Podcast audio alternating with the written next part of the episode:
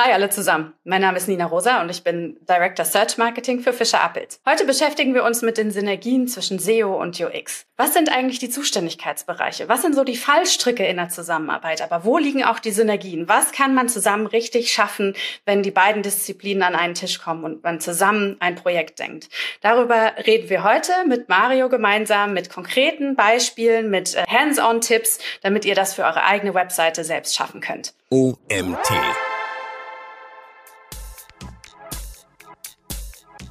Und besonders das Retail-E-Book ist ein schönes Beispiel dafür, wie SEOs davon profitieren können, weil eine klare Führung auf Websites, insbesondere wenn die Customer Journey aus verschiedenen Schritten besteht, muss ich eine Begleitung haben. Und wir kennen das auch vom Checkout-Prozess. Ich habe den Warenkorb gefüllt und dann werde ich einzeln durch die Schritte geführt, um schlussendlich meinen Kauf abzuschließen. Ich weiß immer genau, wo ich bin.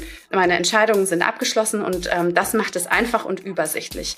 Und wenn wir nun solche Themen übertragen auf Websites, die komplizierte Produkte anbieten zum Beispiel, dann ist es eine extreme Hilfestellung dafür, die Zielgruppe bei der Entscheidungsfindung zu begleiten. Herzlich willkommen zum OMT Online Marketing Podcast mit Mario Jung. Wir reden heute über SEO und UX.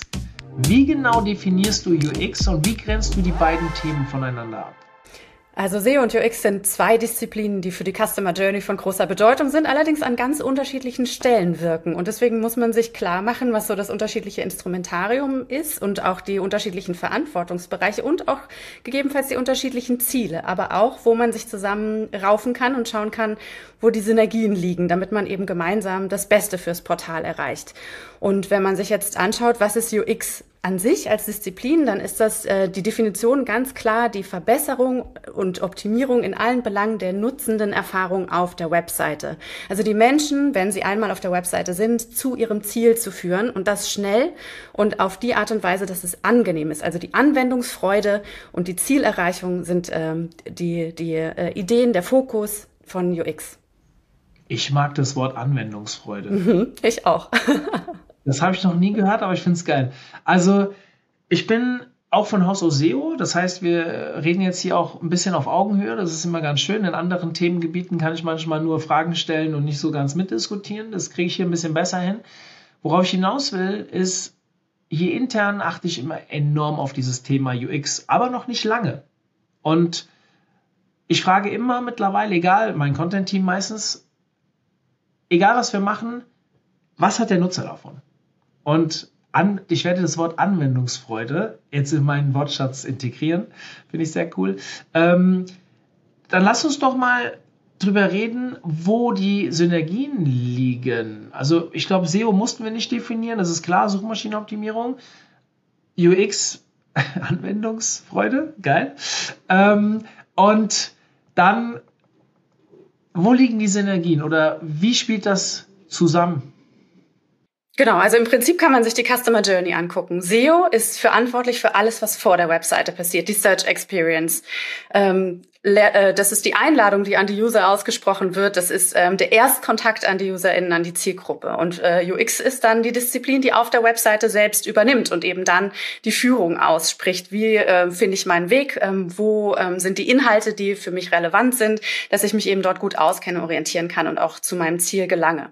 Ähm, wenn man jetzt schaut, wo die beiden zusammenhängen, dann ist äh, sehr klar, SEO beschäftigt sich mit Search Intent, beschäftigt sich mit Keywords, mit der Sprache der Zielgruppe. Und das sind Informationen, die für UX äußerst relevant sind, um diese Inhalte auf der Seite dann sinnhaft miteinander zu verknüpfen und im Sinne der Zielgruppe zu gestalten. Und umgekehrt ist es natürlich so, ähm, wenn ich äh, SEO-Traffic auf die Seite bringe, das Ziel ist, bestmöglich Konversionen oder Zielerreichungen für das Unternehmen, für eine Webseite zu äh, generieren. Ohne UX, die sich genau um diese Journey kümmern, diesen Teil der Journey kümmern, äh, kann der SEO-Traffic nicht so verwandelt werden, wie es ideal wäre. Das heißt, beide, beide Disziplinen hängen direkt voneinander ab und profitieren voneinander, wenn sie diese, diese Journey gemeinsam denken. Wir haben jetzt UX gefühlt seit zwei, drei Jahren. Wann waren diese ganzen Patch Experience Updates und wie es hieß, ich glaube, es war 2021, ich bin mir nicht mehr ganz sicher. So ist, ist, ja, ist ja am Ende auch egal, in welchem Jahr es war es. War für mich so der Schritt, dass Google klar öffentlich sich positioniert hat, UX ist wichtig, auch für Rankings. Wie ist das bei dir angekommen, beziehungsweise Hast du das Gefühl, dass wir SEOs auch im Ganzen umdenken? So sollte es zumindest sein. Ganz genau. Also 2021 ist richtig. Das war das Page Experience Update, wo es dann um den Ranking-Faktor Page Experience ging. Und zum ersten Mal ist User Experience technisch messbar eingeflossen in unsere Leistungsbewertung.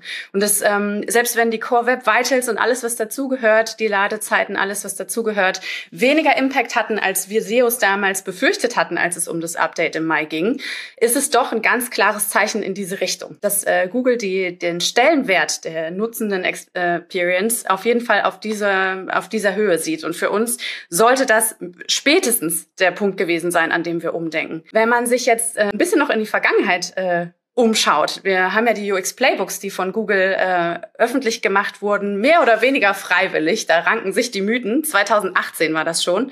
Da sind die geleakt, äh, in Anführungsstrichen. Search Engine Journal hat darüber berichtet. Und da steht im Prinzip drin, das sind äh, Anleitungen für die Quality Rater von Google, wie sie Websites bewerten können, was eine nutzen, nutzbringende, sinnvolle, gute Webseite für Google ist. Und das sollten wir uns sowieso anschauen. Das ist äh, ein Qualitätskriterium-Katalog, der uns dabei hilft, unsere Websites zu gestalten. Und da sind ganz viele nützliche Tipps drin, die äh, für SEOs äh, große Bedeutung haben können. Diese Playbooks muss ich direkt raussuchen und meinem Team geben. Ähm, tatsächlich ich kann mich dumpf daran erinnern, dass da mal eine Diskussion zu war. Ich habe sie selbst auch nie gelesen, muss ich sagen. Also ähm, trotzdem natürlich für mich auch identifiziert, dass UX, CAO und so weiter immer wichtiger wird. Weil am Ende, du hast eben von dem Search Intent geredet. Wir haben hier immer mal den einen oder anderen Zuhörer, der uns zurückspielt. Ähm, wir spielen zu viel in unserer Fachsprache, ähm, weil wir als OMT auch viele Einsteiger betreuen gibt es das ein oder andere Mal, dass äh, die Leute nicht so ganz hinterherkommen. Das Wort Search Intent, das wurde schon mal ganz konkret angesprochen. Im Endeffekt geht es ja darum, dass die Person, die etwas sucht, auch das findet, nachdem sie gesucht hat. Und du hast dann gesagt, wenn die UX darauf eingestellt ist, heißt, wir wissen, was der User sucht und dann wollen wir auch die Seite so ausrichten, dass er sich wiederfindet und Anwendungsfreude mit sich bringt. Ich, ich mag dieses Wort. Das ist, äh, das werde ich auch irgendwie in meine SEO-Seminare integrieren. Finde ich gut. Ähm, Habe ich das richtig wiedergegeben? Ganz genau. Das ist ja der Teilbereich, über den sich die SEOs ganz viele Gedanken machen. Wir haben die Möglichkeit, Keywords zu recherchieren. Wir haben die Möglichkeit ähm, zu überlegen, was ist eine B2C, was ist eine B2B-Sprache. Äh, aber es passiert ja noch viel, bevor Menschen Keywords in eine Suchmaschine eingeben. Wir müssen uns ganz viel Gedanken darüber machen, was eigentlich die Bedürfnisse sind, die schlussendlich auslösen, was im, in der Suchmaschine landet. Das können wir quantitativ messen, aber uns darüber Gedanken zu machen, was ist eigentlich die Suchabsicht, was sind die Probleme, die hinter den Suchbegriffen stecken, das ist, ähm, was ich im Größeren mit Suchabsicht meine, neben dem Search Intent, der ja in Suchmaschinen klassifiziert werden kann äh, zu informational im Sinne von ich suche ähm, äh, Informationen oder oder ähm, Fakten zu einem bestimmten Thema, ich möchte mich informieren, navigational, wo ich zu einem bestimmten Punkt will und transaktional eine Aktion auslösen möchte. Also sozusagen habe ich zum einen die Suchabsicht, was treibt mich an und zum anderen, äh, was ist genau das Ziel, auf das ich hinaus will. Du hast eben von diesen UX Playbooks gesprochen. Inwieweit können die einem SEO konkret helfen? Hast du vielleicht ein Beispiel? Ja, na klar. Auf jeden Fall. Die äh, UX Playbooks sind, äh, es gibt verschiedene. Es gibt acht Stück an der Zahl und ähm, die beschäftigen sich mit verschiedenen Branchen und mit verschiedenen Bereichen. Also ähm, wir haben zum einen bei den Branchen Travel, wir haben Finanzen, wir haben Automotive. Da gibt es äh, fünf verschiedene Branchen. Das heißt, ähm, man kann da sehr, sehr viel auch wirklich ganz konkret für die eigene Branche rausziehen. Es gibt aber auch welche zu bestimmten Bereichen. Und ähm, spannend sind da natürlich vor allen Dingen das Thema Lead-Generierung, wenn es um die Konversionsoptimierung Optimierung geht, aber auch das Thema News und Content. Also wenn ich sehr regelmäßig sehr viel äh, eher kleinen Content veröffentliche, äh, was muss ich denn dann bedenken und beachten? Und besonders spannend ist der Bereich Retail und E-Commerce, ähm, der weniger themenspezifisch ist, sondern eher die Form. Äh, wenn ich einen Shop habe, woran muss ich denn denken, um UserInnen sicher und äh, zielstrebig durch meinen Shop zu führen? Und besonders das Retail-E-Book ist ein schönes Beispiel dafür, wie SEOs davon profitieren können, weil eine klare Führung auf Websites, insbesondere wenn die Customer Journey aus verschiedenen Schritten besteht. Ich muss für ein Produkt muss ich vielleicht eine bestimmte Größe aussuchen, muss ich eine bestimmte Farbe aussuchen. Wenn man jetzt in einem, in einem Klamotten-Retail denkt, in einem Kleider-Retail, dann ähm, muss ich eine Begleitung haben. Und wir kennen das auch vom Checkout-Prozess. Ich habe den Warenkorb gefüllt und dann werde ich einzeln durch die Schritte geführt, um schlussendlich meinen Kauf abzuschließen. Ich weiß immer genau, wo ich bin. Meine Entscheidungen sind abgeschlossen und ähm, das macht es einfach und übersichtlich. Und wenn wir nun solche Themen übertragen auf Websites, die komplizierte Produkte anbieten zum Beispiel, dann ist es eine extreme Hilfestellung dafür, die Zielgruppe bei der Entscheidungsfindung zu begleiten. Total spannend.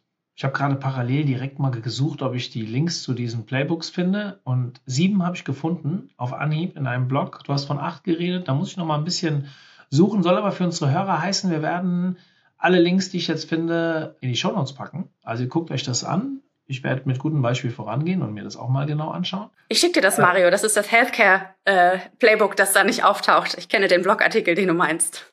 Okay, dann ähm, umso besser. Dann haben wir definitiv alle acht und stellen die in die Shownotes. Halte ich für sehr wichtig und mal schauen, was wir daraus ziehen können. Ihr könnt uns gerne auch im Nachgang mal als Feedback schicken, wie ihr damit klarkommt, ob ihr da vielleicht direkt ähm, auch Verbesserungsvorschläge seht. Ich werde, wenn diese Folge online geht, also wenn ihr sie heute hört, dann werde ich einen LinkedIn-Post dazu machen. Und wenn ihr Bock habt, lasst uns darüber diskutieren. Vielleicht schaffe ich es auch bis dahin schon mal reinzuschauen. Nina, wenn ich jetzt nach einem Beispiel suche für die Umsetzung einer solchen Kooperation zwischen SEO und UX, welches würdest du mir nennen? Natürlich eins, äh, an dem wir selbst gearbeitet haben und auch schon sehr lange und sehr erfolgreich arbeiten. Ähm, ich würde dir gerne den Schattenfinder vorstellen. Der Schattenfinder ist ein Portal, wo es um Sonnenschutz und Insektenschutz an Wohngebäuden geht. Also im Prinzip, wenn man sich vorstellt, die Zielgruppe ist dabei, das Haus ähm, mit Sonnenschutz ausstatten zu wollen. Gerade jetzt kommt hier in Berlin wieder die Sonne raus, nachdem wir viele Wochen Regen hatten. Wenn man dann auf der Terrasse steht und äh, sich vorstellt, einen Cocktail zu nippen und dann brät einem die Sonne auf auf den Bauch, dann ist es vielleicht keine so schöne Situation. Deswegen möchte man sich mit dem Thema Sonnenschutz beschäftigen. Und ähm, wenn man sich das vorstellt, Sonnenschutz ist extrem komplex. Es gibt äh, erstens sehr, sehr viele Produkte, interessiere ich mich für eine Markise oder interessiere ich mich für einen Sonnenschirm oder ist vielleicht doch eine Pergola das Richtige? Ähm, all diese Produkte, ich kenne deren Leistungen nicht und auch deren Unterschiede nicht. Und dann gibt es innerhalb der Produktgruppen auch nochmal unglaublich äh, weite äh, Range der, der Angebote. Ich kann ein Sonnensegel im Baumarkt kaufen für 200 Euro. Ich kann aber auch ein ähm, sehr viel preisintensiveres erstehen bei den Fachanbietenden.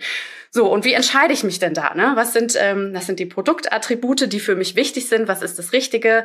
Äh, auch äh, wenn man sich überlegt, das ist ja eine, eine entscheidende Investition. Wenn ich mein Haus komplett mit Markisen ausstatten will, dann reden wir von mehreren tausend Euro, die ich investieren will. Und das heißt, die Zielgruppe ist sehr verunsichert und es gibt online nicht wirklich die Möglichkeit, Dinge zu vergleichen. Ich kann mich an speziellen Institutionen beraten lassen, ich kann in den Baumarkt gehen, aber die werden mir nie was erzählen, was die Fachhändler zu erzählen haben. Und umgekehrt, die Fachhändler werden äh, nie äh, die anderen Produkte, äh, die vielleicht für mich auch relevant sind, mir vorstellen. Und aus dieser Konstellation ist der Schattenfinder entstanden. Das sind also mehrere Marken, die schon Sonnenschutzprodukte und Insektenschutzprodukte anbieten, die sich auf einer Plattform zusammengeschlossen haben und gesagt haben, wir drehen das um. Wir machen die Customer Journey, lassen sie beginnen an dem Punkt, den die Menschen kennen, nämlich ihre eigene Ausgangssituation. Die Frage, wo will ich Sonnenschutz?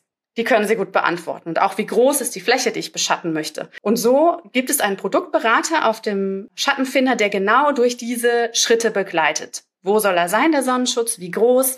Was ist das Schutzbedürfnis? Ist es äh, nur gegen Sonne oder auch gegen neugierige Blicke des Nachbarn? Oder ähm, geht es auch eben um die Kombination mit dem Insektenschutz? Das kann ich alles dort nach und nach einzeln beantworten, sodass ich jederzeit weiß, wo ich bin, um dann schlussendlich das perfekte Produkt für mich empfohlen zu bekommen.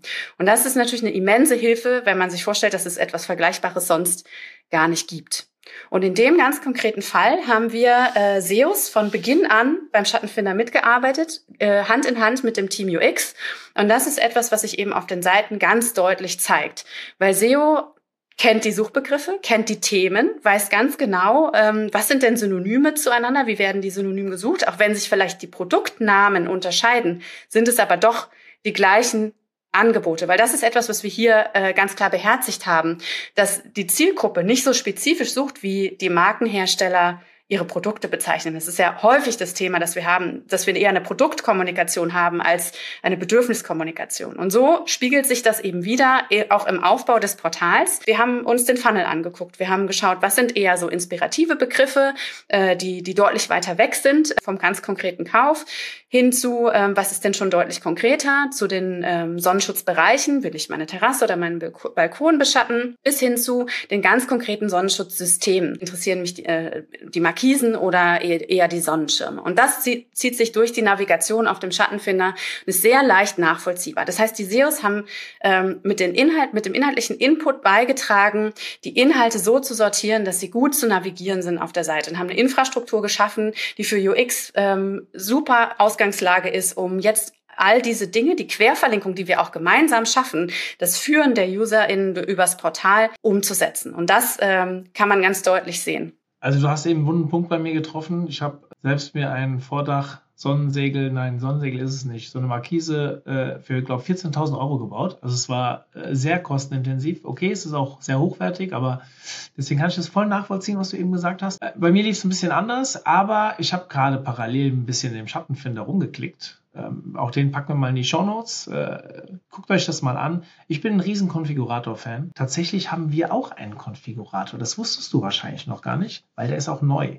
Also für ganz anderer Anwendungsfall. Ähm, bei uns geht es halt um Bu äh, Budgets für Fortbildung, wo wir halt sagen, hey, bau dir doch das zusammen, was du brauchst für dein Team und dann kannst du halt noch Rabatte kriegen in dem Fall und sowas. Das gibt es jetzt hier, glaube ich, beim Schattenfinder nicht, aber am Ende gefühlt, aber auch schon lange bevor so Page Experience und, und Themen, habe ich mich immer damit beschäftigt, wie kriege ich den User denn noch besser auf das perfekte Produkt und da sind Konfiguratoren meiner Meinung nach ein super Mittel. A, sie bleiben länger auf der Seite. B, sie finden meistens genau das, was sie wollen. Maximale Zufriedenheit. Ähm, es macht auch ein bisschen Spaß, sich da durchzuklicken, wenn es innovativ ist. Da kommen viele Punkte zusammen und ich finde das hier beim Schattenfinder echt gut gelöst. Also gefällt mir gut, solltet ihr euch alle anschauen. Ähm, cooles Beispiel. Auch eins, mit dem ich nicht gerechnet habe, um ehrlich zu sein. Also so ein ganz anderer, passt gut heute, äh, scheint die Sonne. Vielleicht anknüpfen dazu. Der Schattenfinder ja. ähm, ist sozusagen ein Lead-Generator. Also ähm, ja. es äh, werden die Leads vorqualifiziert für die einzelnen Marken. Und ähm, Du hast es gerade, du hast es mit einer Summe versehen. Das heißt, wir, wir verstehen auch, was die Wertigkeit eines solchen Leads ist und wie wertvoll es sein kann, auf so einem Portal vertreten zu sein, ähm, wenn ich nur eine Kontaktanfrage habe und sich daraus ein Verkauf generiert. Das machen allerdings die beteiligten Brands selbst, weil die haben die äh, äh exakte Expertise und der Konfigurator würde gar nicht funktionieren, weil es gibt so viele Varianten des Anbaus, dass äh, tatsächlich das online umzusetzen äh, sehr, sehr komplex werden würde.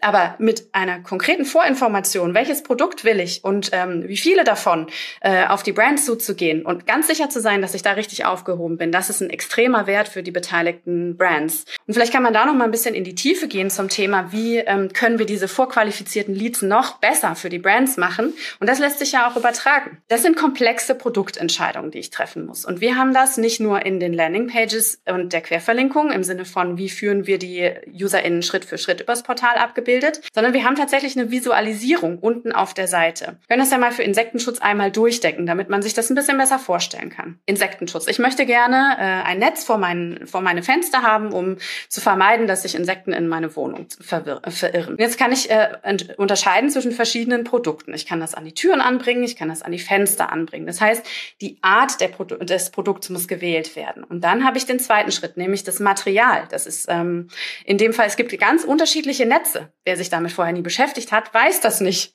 äh, dass es verschiedene Schutzanforderungen gibt. Ähm, möchte ich äh, es winddurchlässiger haben, um wirklich das Gefühl zu haben von mein Fenster ist offen und ähm, ich sitze fast draußen? Oder habe ich ein größeres Schutzbedürfnis ähm, oder vielleicht sogar Haustiere, ähm, die an so einem Netz kratzen, so dass ich dann ein robusteres Netz wählen muss? Das heißt, ähm, wir haben nicht nur äh, die Produktart, sondern auch die, das Material, das gewählt werden muss. Und dann geht's an die Montage. Ähm, so, ein, so ein Netz klebt man ja nicht einfach nur rein, sondern ich kann verschiedene Varianten wählen. Einen Drehrahmen, den ich nach draußen klappen kann, etwas, das fest installiert ist, oder ich kann das kombinieren mit einem Rollo, so dass ich zusätzlichen Sonnenschutz habe an meinen Fenstern zum Beispiel. Das heißt, diese äh, Entscheidung muss ich nacheinander treffen. Und das ist das, was der äh, Schattenfinder als Hilfestellung gibt.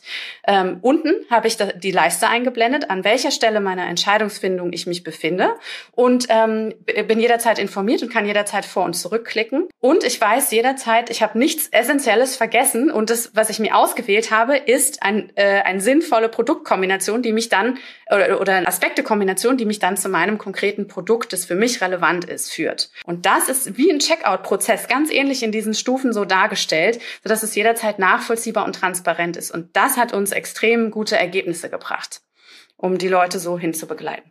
Ich könnte dir noch stundenlang zuhören. sowas.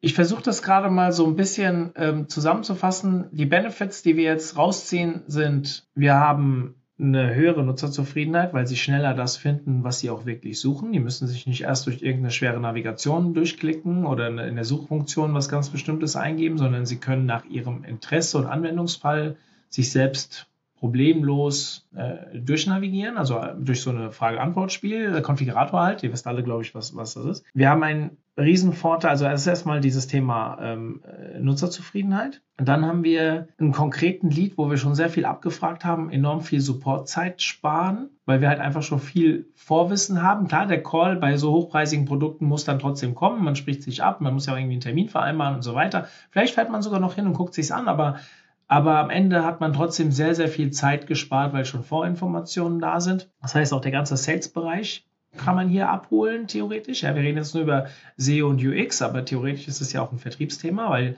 die, die, äh, die Leads noch besser vorqualifiziert sind. Das hast du eben schon gesagt. Ich überlege gerade, was wir noch haben. Und dann, wenn die SEOs mitmachen mit so einem, mit einem Konfigurator, ist das ja auch der Grundtenor der Folge heute. Der Suchintent ist besser abgedeckt, weil man theoretisch jeden Suchintent oder fast jeden Suchintent mit abdecken kann. Also wir schlagen hier quasi drei Fliegen mit einer Klappe und ich hatte eigentlich eben noch einen vierten, den fällt mir nur gerade nicht mehr ein. Äh, total spannend. Das Gute ist, für die, die relativ neu im Thema sind, die jetzt sagen, oh, so ein Konfigurator ist ja voll viel Arbeit und so weiter. Am Ende ist es technisch keine große Thematik. Also technisch ist eine Datenbankabfrage, ähm, jetzt sind hier mehrere Brands noch hinten dran, aber das durchzudenken, das ist hier, glaube ich, die, die, die Hauptaufgabe. Das Zusammenspiel eines UX-Experten, nimm den SEO von mir aus noch mit dazu, mit aber auch dem Vertrieb und vielleicht sogar dem Kunden zu überlegen, wie muss denn ein Konfigurator optimal aufgesetzt sein. Firmen, die schon seit Jahren am Markt sind, kriegen das vielleicht ganz gut hin, mit ihren Sales-Leuten ähm, den, die Kunden schon zu verstehen, aber am Ende sollte man es auch mit den Kunden mal ausprobieren. Ähm, und vor allem auch dranbleiben. Wenn der Konfigurator einmal gebaut ist, dann auch schauen, wie die Leute den nutzen. Vielleicht mit einer Analyse auch gucken, wo springen sie ab, wo fühlen sie sich, wo machen sie nicht äh, weiter und so weiter. Vielleicht auch mal einen AB-Test einfügen.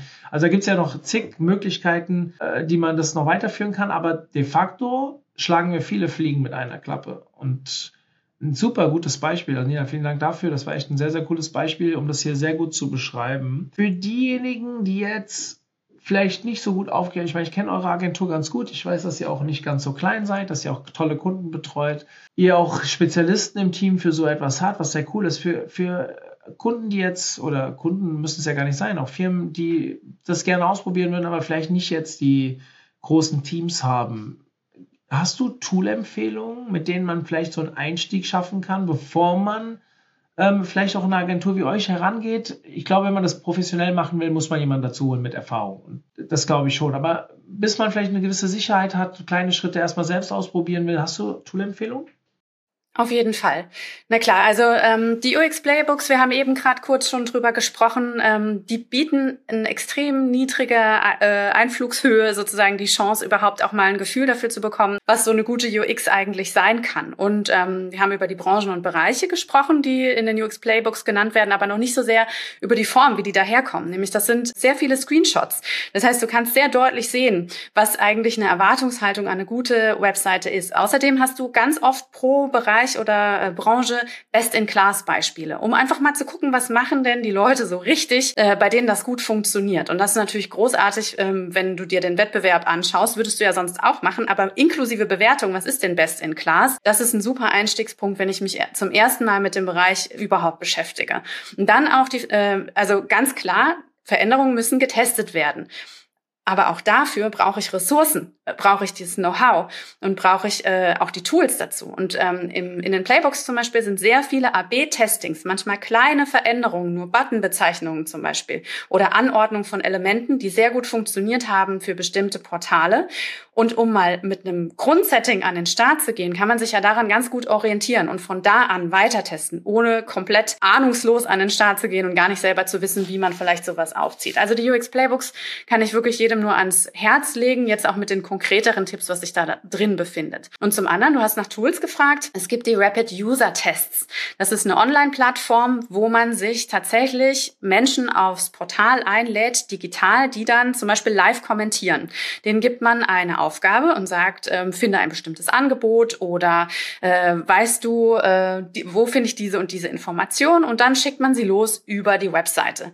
Und das kann man in kleineren oder größeren äh, Bündeln machen, weil oft ist es ja so, dass man gar kein ganzes UX-Team hat mit einem eigenen Labor, wo man sich Menschen einlädt und die dann begleitet bei der Navigation übers Portal. Und so kann man das eben in, mit einer mit einer kleineren Gruppe von Menschen machen und deren Feedback sich zu Herzen nehmen. Muss man schauen, dass es äh, empirisch ist natürlich, ne, wenn man zehn Leute kommentieren lässt, hat man zehn Variationsblicke auf den auf das eigene Portal. Das muss man dann mit Abstand genießen. Aber grundsätzlich gibt es einem erstmal die Möglichkeit, Menschen, echte Menschen, äh, in der Interaktion mit dem Portal zu beobachten. Das ist sehr wertvoll. Nina, wir sind eigentlich schon am Ende angekommen. Ich bin gerade am überlegen, ob ich noch irgendetwas dich fragen könnte, wenn ich dich schon mal am Rohr habe zu diesem Thema. Wenn du UX prüfst, ähm, wir haben eben schon über Tools geredet. Wir haben ja jetzt mit Google PageSpeed Insights oder wie sie jetzt auch immer heißen, ähm, ein Tool, wo immer wieder neue Metriken reinkommen. Ich habe jetzt die Barrierefreiheit seit neuestem auch da drin und äh, für mich ist das Thema Barrierefreiheit auch ein ganz großes UX-Thema. Beschäftigt ihr euch schon damit?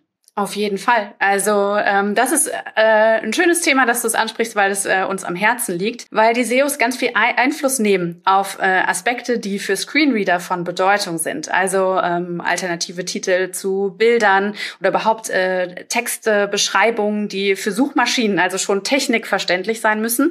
Da ist der Screenreader ja nicht weit. Und dann die einzelnen Elemente sich bewusst zu machen und diese ebenfalls mit auszufüllen, hat eben den Doppeleffekt, dass es nicht nur äh, zugänglicher ist, die Web Webseite, sondern eben auch zusätzlich äh, eine Performance liefern kann. Und das ist natürlich ein Riesenvorteil. Also ja, auf jeden Fall. Wir sind eng in, im Austausch mit den technischen Kollegen dazu. Ich kann das nur ans Herz legen und es ist auch, glaube ich, nicht die erste Folge, wo ich das erwähne. Wir haben einen Blogartikel zum Thema Barrierefreiheit der wurde auch schon sehr häufig kontrovers diskutiert, weil die Leute immer nur an eine schwere Behinderung denken bei Barrierefreiheit. Aber das ist ja nicht der Fall. Ich sage das immer gerne hier an der Stelle noch. Ähm, da bin ich mal sehr für angegriffen worden, weil ich äh, gesagt habe, eine Frau kann ja auch in dem Moment behindert sein, wenn sie ein Kind auf dem Arm hat. Da bin ich sehr für verurteilt worden, weil ich das Wort behindert in dem Fall genommen habe. Es war aber nie so gemeint, dass ich jetzt äh, sage, eine Frau mit Kind ist behindert, sondern in dem Moment kann sie vielleicht ihre Arme nicht so benutzen, wie man sie benutzen kann und kann das iPhone vielleicht oder das Smartphone nur mit einer Hand zum Beispiel ähm, äh, bedienen. Oder ich bin am, am Bahnsteig und da kommt der Zug rein und ich höre gerade nicht richtig, weil es zu laut ist oder wie auch immer. Da gibt es ja auch verschiedene Möglichkeiten, wie man drauf eingeht. Und du warst auch auf der Campix, da haben wir eine, eine Keynote zu dem Thema gehört von einer beeinträchtigten Speakerin, die mit einer Behinderung auch auf der Bühne stand, was ich sehr phänomenal fand, die uns sogar Zahlen genannt hat, wie viele Menschen da betroffen sind. Ich habe sie nicht mehr ganz im Ohr, aber sie war zweistellig, die Zahl. Und ich meine 12 oder 15, vielleicht waren es auch 18 Prozent, die irgendwie beeinträchtigt sind, egal ob langfristig oder kurzfristig. Und das sind alles UX-Themen. Gerade wenn wir jetzt über 10 bis 20 Prozent ähm, Beeinträchtigung unserer User denken, stellt euch mal vor, dass die alle auch nicht kaufen in dem Moment, weil sie vielleicht nicht zum Ziel kommen. Mal abgesehen davon, wenn ihr die gut durch eine Seite manövrieren könnt mit ihrer Beeinträchtigung, die sie in dem Moment haben, bessere Nutzerdaten auf die Seite kriegen, dass das vielleicht auch zu besseren Rankings führen kann und was da alles so hinten dran steckt, ist das mittlerweile schon für mich eine Größe, wo ich sage, das lohnt sich, da Zeit und Geld rein zu investieren. Ich habe früher immer gedacht, wir reden über zwei bis vier Prozent behinderte Menschen. Ja, ich war da sehr äh, kurzsichtig und äh, habe mich zu wenig damit beschäftigt und habe gesagt, okay, komm, das klingt jetzt total hart, so war das nie gemeint, ja? aber zwei bis vier Prozent kannst du hinten runterfallen lassen. ist total scheiße, weil ich möchte keine gerade beeinträchtigte Menschen möchte ich ja helfen. Das kommt total falsch rüber jetzt. Aber die Denke ist natürlich, wie komme ich denn schneller voran, indem ich auf die großen Gruppen schaue. Und bei zwei bis vier Prozent ähm, mache ich vielleicht erstmal Sachen, um anderen Menschen zu helfen, wo ich low-hanging fruits habe, wo ich nicht so viel Zeit rein investieren muss. Ist aber falsch, weil wir reden über eine zweistellige Prozentzahl, die da beeinträchtigt ist. Und darum müssen wir uns kümmern. Und für die, die es nicht wissen, ich glaube, irgendwann 2025 kommt ja sogar ein Barrierefreiheitsgesetz. Ähm, das heißt, da gibt es sogar rechtliche Themen, mit denen, dass man sich jetzt damit als Webseite beschäftigen muss. Wie das genau aussieht, kann ich euch nicht sagen, aber man kann es ja mal googeln. Wir können vielleicht auch mal einen Link in die Show Notes packen. Ist auf jeden Fall ein Thema, mit dem ihr euch beschäftigen solltet.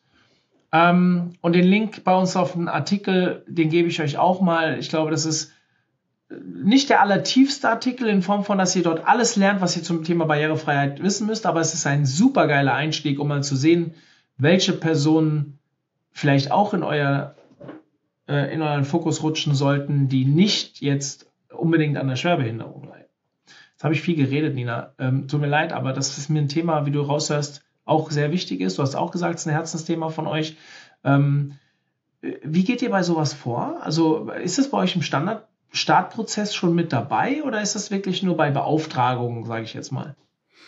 Also man darf natürlich die Arbeit, die da reinfließen muss, nicht unter, äh, unterschätzen. Das heißt, natürlich muss es äh, gesondert Ressourcen dafür geben, um sich damit zu beschäftigen, mit dem Thema Barrierefreiheit. Aber sowas kann man ja von vornherein besprechen. Ähm, sehr spannend, was du gerade gesagt hast. Du beziehst dich ja auf Saskia Baders Keynote von der Campix. Sie wird jetzt auch übrigens bei den Online-Marketing, ähm, Day, äh, Online-Expert Days in Salzburg widersprechen. Also das Thema Barrierefreiheit ist generell, hat mehr Präsenz bekommen im Bereich Online-Marketing. Das finde ich äh, sehr begrüßenswert. Und ich fand es auch äh, sehr spannend, was du meintest, wie groß eigentlich die Zielgruppe tatsächlich ist und auch, ähm, das hat Saskia in ihrem Vortrag gesagt, wie intensiv die Vernetzung ist. Also wenn Shops nicht barrierefrei zugänglich sind, dann sind das natürlich Themen, über die man sich austauscht. Und äh, das sind wertvolle Empfehlungen im umgekehrten Fall, wenn es nämlich sehr gut funktioniert.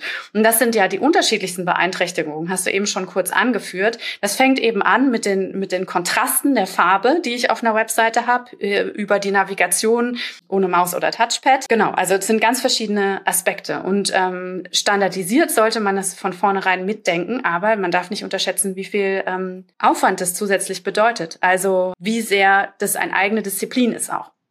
Ich, weißt du, bei mir ist das Umdenken nicht jetzt wegen Saskia, es ging schon ein bisschen vorher los, ähm, fing so mit diesem Artikel an, der ist jetzt so ein, zwei Jahre bei uns auf der, auf der Seite, aber ich gehe mittlerweile einen Ticken weiter, also durch die Keynote von Saskia ähm, habe ich mich auch ein bisschen mehr damit beschäftigt, weil ich sage, hey, die großen Firmen, die stellen mittlerweile Programmierer ein nur für PageSuite. Weil PageSuite gehört ja auch zum Thema UX. Wenn ich jetzt von 10 bis 20 Prozent rede, also wir haben schon für kleinere Mengen Menschen abgestellt, um irgendwas zu machen. Eigentlich, also der, der UXler ist meiner Meinung nach in einem guten Online-Shop mittlerweile eine Pflichtbesetzung. Und dass diese Person sich indirekt ja dann auch mit Barrierefreiheit beschäftigen sollte, ähm, direkt oder indirekt sei jetzt mal dahingestellt. Also für mich gehört das zum selben, also ist es das Anspruch, Anforderungsprofil an diesen UXler, da gehört die Barrierefreiheit für mich mit dazu. Zumindest muss er sie überall anstoßen, da wo sie ähm, also mit den äh, Stakeholdern halt besprechen, die dann halt mit involviert sind. Aber meiner Meinung nach gehört das zum Thema UX. Dass ich sage, das Thema ist groß genug, um theoretisch alleine dafür einen einzustellen. Natürlich muss man sich das auch leisten können. Ja, natürlich als Shop. Aber wenn ich jetzt höre, dass ein Salando, keine Ahnung, 20 Webanalysten hat, die haben bestimmt auch zig UXler, aber theoretisch muss ein Unternehmen dieser Größe auch eine Person haben, die sich nur um das Thema Barrierefreiheit kümmert, weil es einfach mittlerweile zu groß ist. Ich weiß nicht, wie es bei Salando ist. Ich habe mit Salando noch nie gesprochen. Ich habe nie als Kunden gehabt.